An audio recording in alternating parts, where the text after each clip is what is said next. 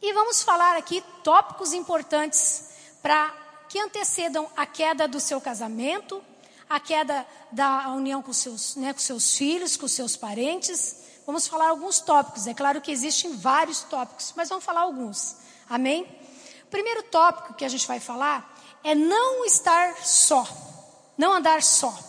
A palavra diz não estar só, não ande só.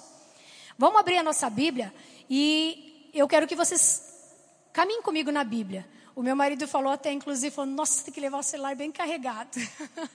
então é assim, quem é cristão anda com suas ferramentas de trabalho, não é? Todo, todo trabalhador tem a sua ferramenta e o cristão tem a sua palavra, a Bíblia. Ele não tem medo de ler a Bíblia, ele não tem medo de estudar a Bíblia. Que é só assim que você vai discernir quando Satanás estiver falando com você, conhecendo a palavra. Amém? Então vamos abrir em Gênesis 2, versículo 18, que diz assim: Disse o Senhor Deus: Não é bom que o homem esteja só. Farei para ele alguém que o auxilie, que lhe corresponda. Em outras versões, uma auxiliadora fiel, né? Agora eu pergunto a vocês: o homem estava só no Éden? Quem acha que o homem estava só no Éden? Quem, acha, quem não acha que ele estava só ninguém? Quem não acha nada, que estão achando nada, né? Então, mas assim, é, se quem falou que o homem estava só no Éden? Se você vê o Gênesis, ele está falando ali que o homem estava, não é bom que o homem esteja só. Mas quem disse que o homem estava só? Foi Deus. Diga, Deus, foi Deus que falou. Então, mas se Deus falou que o homem estava só, onde estava Deus? Deus não estava com o homem? Deus estava com o homem. Então, em que forma que Deus está falando aqui que o homem estava só? Quando Deus fez o homem, ele colocou necessidades no homem: necessidades espirituais, necessidades emocionais e necessidades físicas. O homem cuidava dos animais, né? Lá tinha a vaca, o boi, a ovelhinha, o cabrito, enfim, todos tinham seus parceiros. Mas o Senhor olhou e viu que o homem precisava de uma companheira. Era nesse sentido que o homem estava só, de alguém com quem ele pudesse compartilhar e ele pudesse se resolver, né? Vocês entenderam aí que eu estou falando, né? Mas então, nós vemos assim: quando Deus criou o homem, ele colocou essas necessidades, então por isso Deus fez a mulher. E Deus criou também macho e fêmea, homem e mulher. É isso que a palavra diz, né? O homem podia se relacionar com os animais, podia se relacionar com o macaco e o macaco correspondia com ele emocionalmente, racionalmente? Não. Então é nesse sentido que o homem precisava de uma companheira, não podia estar só. E também o homem não podia se relacionar com os animais intimamente, né? Falando assim. Por quê? É um pecado de zoofilia. Então, mais uma vez, a necessidade de ter alguém como ele, a mulher. E, e vendo aqui, a gente vê assim que no Brasil nós temos uma, uma, uma das leis, a RDD. A RDD é um sistema é, disciplinar diferenciado, onde é autorizado pelo Ministério Público, o, eles podem pegar o, presi, o presidiário, né, e tal, e colocar no, nesse regime. Nesse regime ele não recebe visitas, a não ser do advogado uma vez por semana e o banho de sol. É a única coisa que ele recebe. E os estudiosos falaram que isso é uma máquina de fazer loucos. Por quê? Ele fica isolado. Eu até conversei outro dia, nós conversando aqui, de um filme que ele no náufrago, né? Não tem a Bíblia, mas ele fez um, uma bola, uma cabeça. E ele conversava com aquela bola. Por quê? Era importante que ele tivesse alguém para conversar. Alguém para dividir, para compartilhar, para não enlouquecer. Né?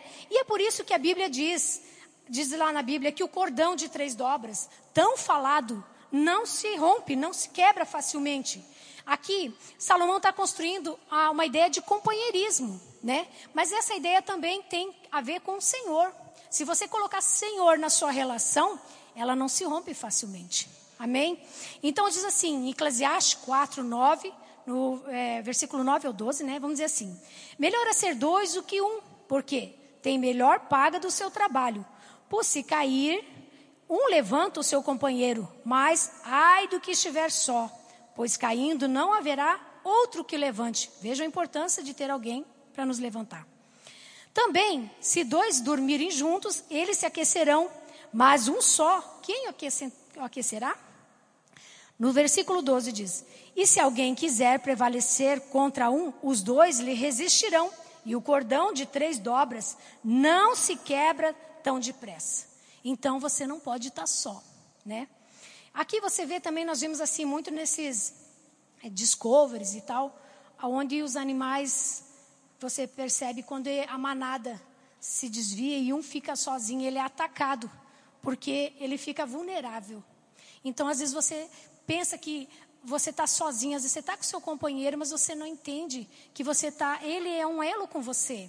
Ele é a pessoa que você tem que conversar, além do Senhor, é claro, o Senhor é o principal. Mas é com Ele que você tem que conversar. É com Ele que você tem que dividir, né? As suas opiniões, as suas ideias. É esse elo que nós estamos falando aqui. E hoje nós vemos assim as pessoas casando para ter esse companheirismo, para ter essa divisão, para ter com quem dividir o pão, né? Mas o que a gente tem percebido é uma grande solidão dentro do casamento. Uma grande solidão entre as famílias, entre os filhos. Os pais estão no mesmo lugar, mas estão distantes. Os filhos estão distantes dos pais. O marido está distante da esposa. É o que nós temos percebido hoje. Pessoas estão juntas, porém distantes, né? E o que, que tem acontecido isso? Tem acontecido nos relacionamentos, tem acontecido com os filhos, tem acontecido com os pais, tem acontecido no geral na nossa sociedade. Estamos perto, porém é, distantes, né? E aqui, um livro de Ivan Lima, eu estava lendo, ele diz assim: pais ausentes, filhos online. Hoje é muito isso pais estão em casa, mas os filhos estão na internet. E aí o pai fala assim: meu filho está protegido, o meu filho não sai de casa, meu filho. E aí o filho está conversando com um pedófilo. O filho está tá vendo pornografia, está vendo o que não deve. E o pai diz: meu filho é uma benção, está protegido. Mas ele está online. Né? Isso é muito triste. E é muito triste também a gente ver isso dentro da igreja. A gente vê irmãos que vem para a igreja. Isso é família, porque nós somos uma família, somos a família de Deus. E aí o irmão está no celular. Não acontece aqui, né? Aqui não, porque a nossa igreja é um exemplo. Mas nas outras igrejas, o irmão está na. Até a igreja bem severa, eu já vi. Os irmãos todos não no celular.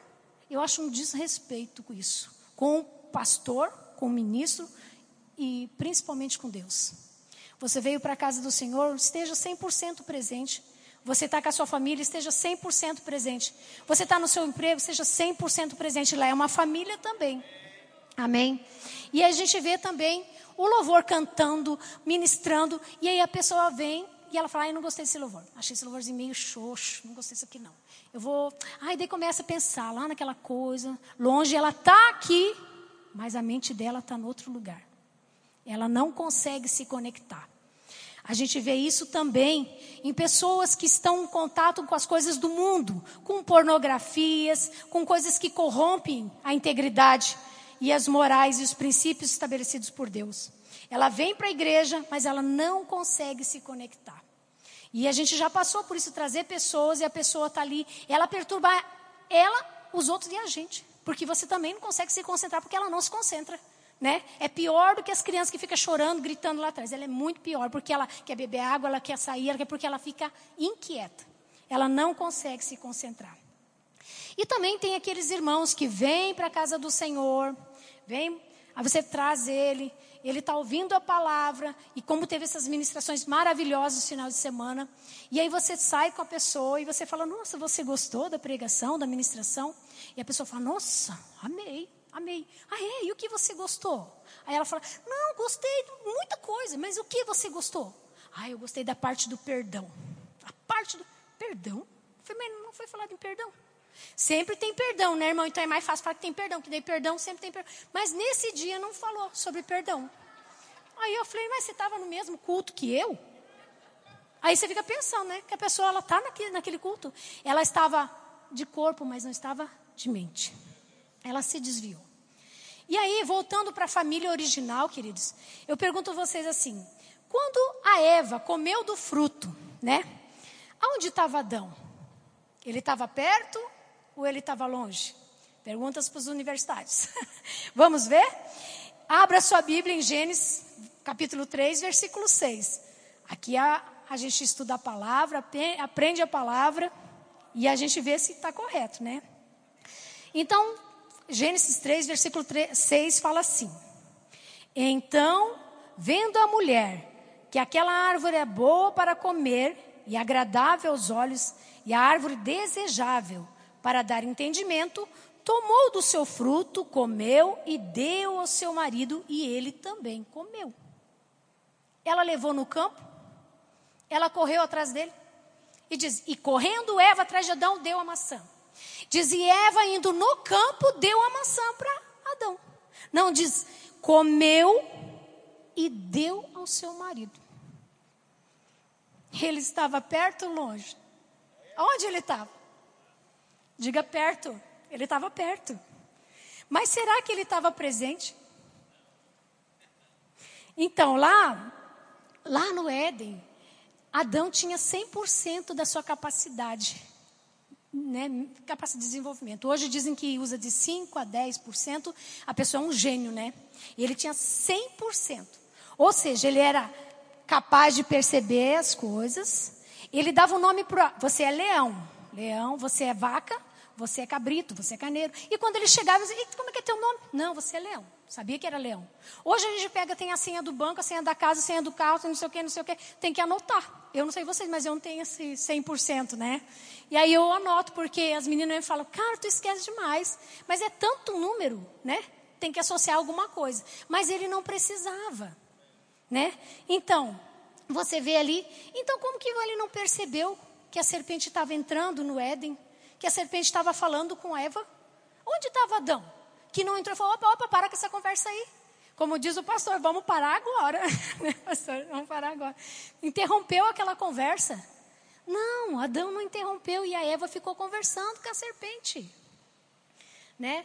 E é isso que acontece, queridos, quando o marido, quando a mãe não está presente.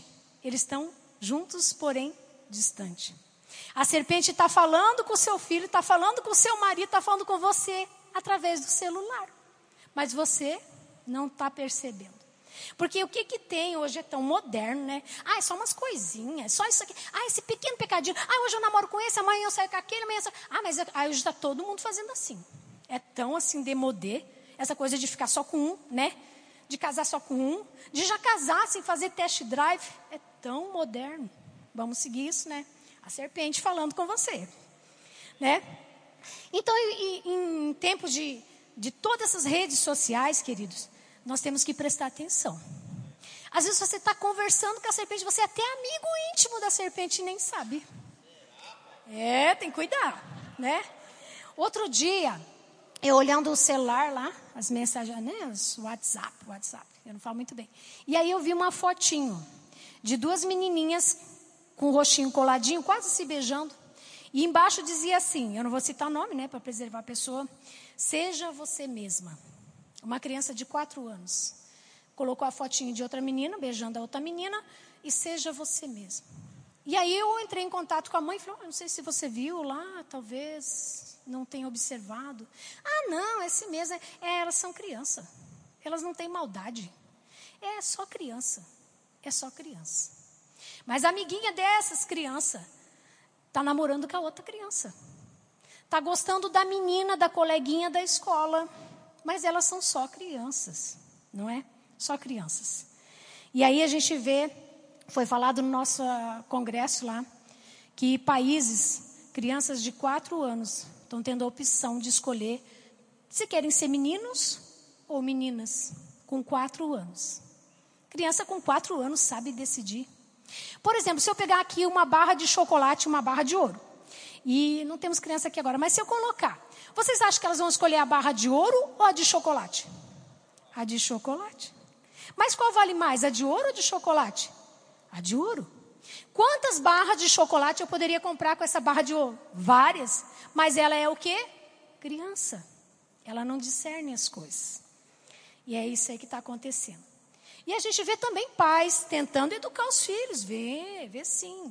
Eles dizem assim: olha, você faça o que eu te mando e não faça o que eu faço. E o filho obedece. Mas ele obedece aonde? Na frente dos pais. É o pai vira as costas, o filho faz o quê? Igualzinho o pai. O pai fala que não é para ficar no celular e ele fica. Que não é para ver pornografia e ele vê. Que não é para ficar falando aí, observando as meninas e ele faz. Que não é para trair, mas ele trai. Que não é para mentir, mas ele mente. Na frente do pai, ele vai fazer o que o pai mandou. Mas nas costas ele vai ser igualzinho o pai. E tem mais. Você vê também assim, por exemplo, quem aqui eu fazia isso, né? Talvez você também tenha feito. Chegar em casa e imitar aquela professora dando aula. Eu, eu dava aula para minhas bonecas, para minhas coleguinhas. Eu licionava para elas. Eu era uma professora. Eu amava ser professora. E aí eu também observei alguns parentes, algumas crianças brincando com as bonequinhas, xingando a bonequinha, como as tatinhas faziam com elas. A tendência é que nós copiemos quem a gente ama e também quem a gente não ama. A gente pode copiar. Às vezes, eu, eu vou falar bem rápido, porque a hora está passando. A, a gente é educado de uma forma que às vezes nos fere quando criança. E a gente guarda aquilo com a gente. E às vezes a gente não consegue andar e não consegue caminhar porque a falta de amor, a falta de perdão, e aquilo está nos limitando. A gente ainda não teve um encontro real com o Senhor.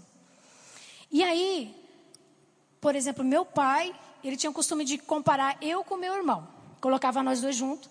E o meu irmão sempre era mais rápido em matemática. Eu nunca fui boa em matemática. Tanto que tive muitos bloqueios por causa disso em matemática e cursei direito porque eu detestava matemática.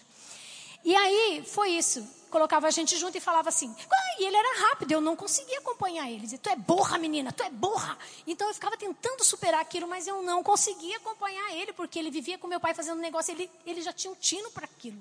Mas eu não. Só que eu fui descobrir isso mais tarde, que isso não tem a ver com ser inteligente ou ser burro. Tem a ver com a afinidade daquilo que você gosta. Por exemplo, tem gente aqui que não gosta de vir ministrar. Nem gosta. Tem gente que já gosta. Tem gente que gosta de português. Tem gente que gosta de matemática. E é por isso a pessoa não é mais e nem menos, ela é ela. Amém? Então a gente vê isso, né? E tem pessoas também, queridos, que chegam a falar que a Bíblia foi mudada. Que Deus, não foi bem Deus que escreveu a Bíblia, né, gente? Foi pessoas que escreveram a Bíblia. Ah, mas também aquelas pessoas podem ter mudado algumas coisas. Vocês não acham que elas mudaram? Aí eles falam isso. Não, não, porque essa Bíblia está tá em desuso. Tem que atualizar. Vamos atualizar porque está muito antiga, está passada. Hoje em dia tem coisas modernas, as pessoas evoluíram, né? Que as pessoas estão nesse conceito. Que a Bíblia foi alterada. Mas a palavra de Deus, querido, seguida, ela traz transformação. Ela traz mudança, traz refrigério, ela traz cura, ela traz o que você precisa. Se você está doente, a palavra é cura. Se você precisa de provisão, a palavra é bênção. É a provisão que você precisa, não é? Então, se você está sozinho, a palavra diz que eu sou seu amigo fiel. Se você precisa de um marido, a Bíblia diz: Eu sou o seu noivo. Eu venho buscar a minha noiva, a igreja. Acontece que hoje como disse no congresso, nós vamos casar com Jesus, casar com o Senhor, e estamos saindo com o diabo. Ah, mas isso não acontece aqui, só nos outros lugares. Quando que eu saio com o diabo? Quando eu vejo as coisas dele, quando eu começo a flertar com ele. Ah, mas isso também não acontece. Acontece só quando eu vejo a Netflix, quando eu começo a assistir Lúcifer e gostar mais de Lúcifer do que o Senhor. Porque Lúcifer é tão maneiro, não é? Ele é tão simpático, gente, vocês já viram? Ele é educado, ele é rico, generoso, bondoso. Outro dia eu falava com meu filho, ele é Satanás. Ele é disfarçado, ele é a serpente. A serpente está tentando enganar você. Está enganando o seu filho, querido. Você tem que estar junto e falar: ele continua sendo o diabo, fantasiado de Lúcifer, malhado, rico, amiguinho. Lúcifer, não abre o teu olho, menino, abre o olho para ver o que acontece. Quando você vê, em vez de, como diz o meu marido, ir para a direita, vai para a esquerda. Presta atenção. E tem aqui também, gente, eu vou contar bem rápido, está acabando, né? O meu testemunho era assim. Quando eu me casei, falando em família, né? Eu era uma bênção. Na minha cabeça, eu era uma bênção. Só que aí você casa, você é maravilhosa, né? E o marido às vezes também é maravilhoso. E aí começa o meu minha forma de criação com a forma de criação dele. Eu quero respeito, ele também quer respeito, mas respeito para mim é uma coisa, respeito para ele é outra. E a gente está brigando por respeito se desrespeitando. Não é isso? Acontece isso. Só na sua casa que não, né? Que eu já fiquei sabendo. Mas na minha acontecia.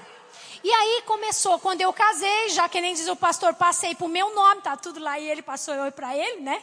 Agora não tem mais volta. E aí o que que acontece? Não gosto dessa camisa que você usa. Muito brega. Não gosto. Esse tênis, lecheval, língua enorme, nem pensar. Não vai usar mais. Coisa já, jeca isso aí, né? Aí nós fomos numa loja, a vendedora trouxe umas camisa fruta cor, né? Que ele gostava aqueles neon. Aí eu fui pra, veio um, veio dois, eu falei, moça, é o seguinte, tu não me aparece com mais nenhuma camiseta dessa aqui. Ele não usa mais isso. Ele casou comigo. E aí, queridos, a coisa foi acontecendo. E aí aquele casamento que parecia que ia ser uma benção virou um inferno. E aí eu virei de anja para demônia. É isso, ele fala isso, pode perguntar. E aí um dia eu falei para ele assim: "Mas eu sempre fui tão boa pessoa". Ah, mas não era mesmo. E realmente hoje eu sou bem melhor do que eu era antes. Há quem diga ainda que eu não sou tão boa assim. Mas é né, adversário, adversário. Mas gente, olha, a palavra e vindo nas orações tem me mudado. Tá aqui a Val, que é minha amiga e minha funcionária, fala isso. A minha funcionária da minha casa, eu falei para ele, cara, o povo está falando que eu mudei, eu, sou, eu já era boa. Ele falou, ah, não era não. Mas eu não era mesmo, gente. Se eu contar para vocês, não dá tempo, mas vocês ficam cabelo em pé. E também, queridos, assim, ó, acabando, né, pastor? Acabando. A gente trouxe uma pessoa para a igreja, ela quer mudar, estava com a vida toda destruída toda acabada. Ah, quero mudar meu casamento. Pepe, Vamos para a igreja. Trouxe para a oração da manhã. Compramos livros. Estou acabando, pessoal. E aí o que aconteceu? A pessoa, eu comprei livro, levei para minha casa, dormia lá. E um dia o senhor falou assim: sabe, ela nem lê esses livros. Eu falei: não, senhor, impossível. Ela lê sim, sabe por quê? Ela é dedicada, ela disse que gosta de ler. Eu comprei uns 20 livros para ela ali. Está lendo tudo. Aí no outro dia eu falei, cara, vou tirar a prova. Falei, cara, tu tá lendo os livros? Aí ela falou, ah, eu falei, mas é porque o Espírito Santo me disse que você não lê. Que eu estou aqui investindo e você não lê. Você sabe que Deus fala muito comigo? Aí ela falou, é, pois é, eu não tenho lido ainda, mas eu vou ler. Porque, sabe o que? Eu estou com meus seguidores atrasados. Eu tenho que responder mil e não sei quantos seguidores. Mil e poucos seguidores. Querido, ela está com a vida destruída e está respondendo seguidores. E o pior, ela põe lá todo dia uma palavra do Senhor e os seguidores, nossa, maravilhosa, maravilhosa, você me traz uma luz. A pessoa nem sabe o que é isso. Ela é, tem seguidores. É por isso que o Senhor falou, que o Senhor falou, queridos, que a nossa casa não deve ser firmada na areia, mas na, no concreto, né? Na pedra. Ele estava falando isso. Então o vento forte, a tempestade vem para qualquer casa, a casa rica, a pobre, a casa do fulano, do Beltrano, mas o que muda é a base. O conceito da palavra, né? E eu vou pular aqui porque a hora já passou, né? Vamos embora. Só que eu queria falar com vocês é o seguinte, eu vou improvisar aqui bem rápido, bem rápido. Você vê assim, ó, Félix falando, Paulo falando com Félix. Eu já pulava bastante. Parecia que ia dar 10 minutos, né? Paulo falando com Félix. E Paulo fala assim. Vou, vou aqui, ó. Tá lá em Atos, vamos abrir rapidinho. Atos, eu vou ler aqui para você mais rápido. Tá? 24, 24 até o 25. Atos 24. E alguns dias depois, vindo Félix com sua mulher Drusila, olha o nome exótico, que era judia, mandou chamar Paulo e enviou acerca da, é, e ele ouviu acerca da fé de Cristo e tratando ele da justiça, da temperança, do juízo vindouro, Félix ficou apavorado. Tá? É, eu vou abreviar. Apavorado. E aterrorizado. E ele falou assim: Por agora, vai-te. Para. Volta em uma outra oportunidade. O que ele quis dizer? Ele não estava preparado. Agora a gente vem para a igreja, aceita Jesus. E daí a gente tem que mudar. Ah, vamos fazer isso depois, né? Até porque o Senhor falou que se você pedir perdão, Ele perdoa, não é? Então, antes dele vir, eu me arrependo, está tudo certo. Não é bem assim. Tem gente pensando assim, talvez fique lá, hein? Aí, queridos, eu vou falar outra coisa bem rapidinho. Eu vou falar, nem vou aqui, onde está em João 21, de 1 a 15. Vou falar porque o meu horário já está extrapolando aqui, né? Mas assim, ó, Paulo, oh, oh, vou fazer igual o pastor falou, já falar o nome de outro, outro contexto aqui. Pedro, Pedro, eles estavam lá em Jerusalém com o Senhor, conversando com o Senhor, e depois o Senhor foi crucificado e teve também uma parte que Pedro, vocês veem lá que Pedro nega Jesus, Jesus perdoa ele e tal. E olha, já foi perdoado, agora ele vai mudar. E aí ele perdoa e daí Jesus fala assim que ele ia ser crucificado, que ele ia morrer e que depois de tantos dias ele ia voltar na Galileia e encontrar eles. Ele fala isso por três vezes, né? Se não me engano. E aí tá beleza. Ele é morto, crucificado, beleza. Aí os os apóstolos voltam. E no caminho pode ser que eles voltam cantando, sorrindo, alegando, felizes que o Senhor vai estar tá lá. Jesus vai estar tá lá. Só que eles chegam lá, queridos. E aí, passa um dia, dois dias, passa alguns dias de Jesus. Nada de Jesus. E aí, Pedro, você vê Pedro dizendo assim: Eu vou voltar a pescar. Mas não era um pescar um peixe para jantar. Eu vou voltar para a minha vida. A vida que eu tinha. Jesus não vai voltar. E aí ele vai pescar. E aí você observa que Jesus está lá observando eles. E eles não reconhecem Jesus. E aí quando eles chegam, Jesus já fez um café da manhã. Ele pesca, eles pescaram 153 grandes peixes. E eles vêm, só para encurtar a história, eles chegam ali. E ninguém tem coragem de falar. Jesus voltou, né, gente? Está ali comendo peixe. E depois deles comerem, cearem, o Senhor pergunta a eles: olha para Pedro e fala: Pedro, tu me amas? Isso foi tão falado essa semana e o Espírito veio me confirmar. Desde segunda ele vem me confirmando isso. Tu me amas? E fala três vezes: Tu me amas. E depois ele diz: Tu me ama mais que estes?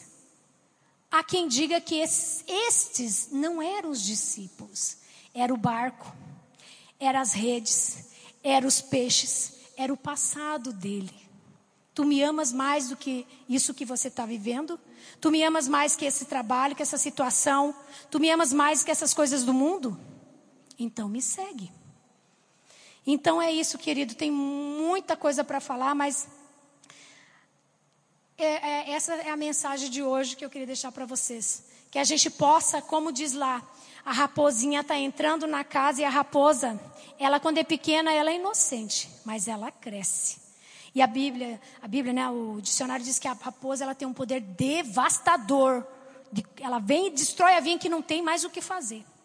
Então que hoje você possa acender a candeia e procurar a raposa que está na sua casa, escondida, atrás da porta, debaixo da cama. Onde que está a raposa? Qual é a raposa que está minando o seu casamento?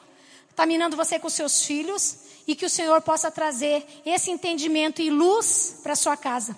Não para você varrer a casa e achar a dracma, mas encontrar a raposa e pôr para fora da sua casa. Amém? Obrigado.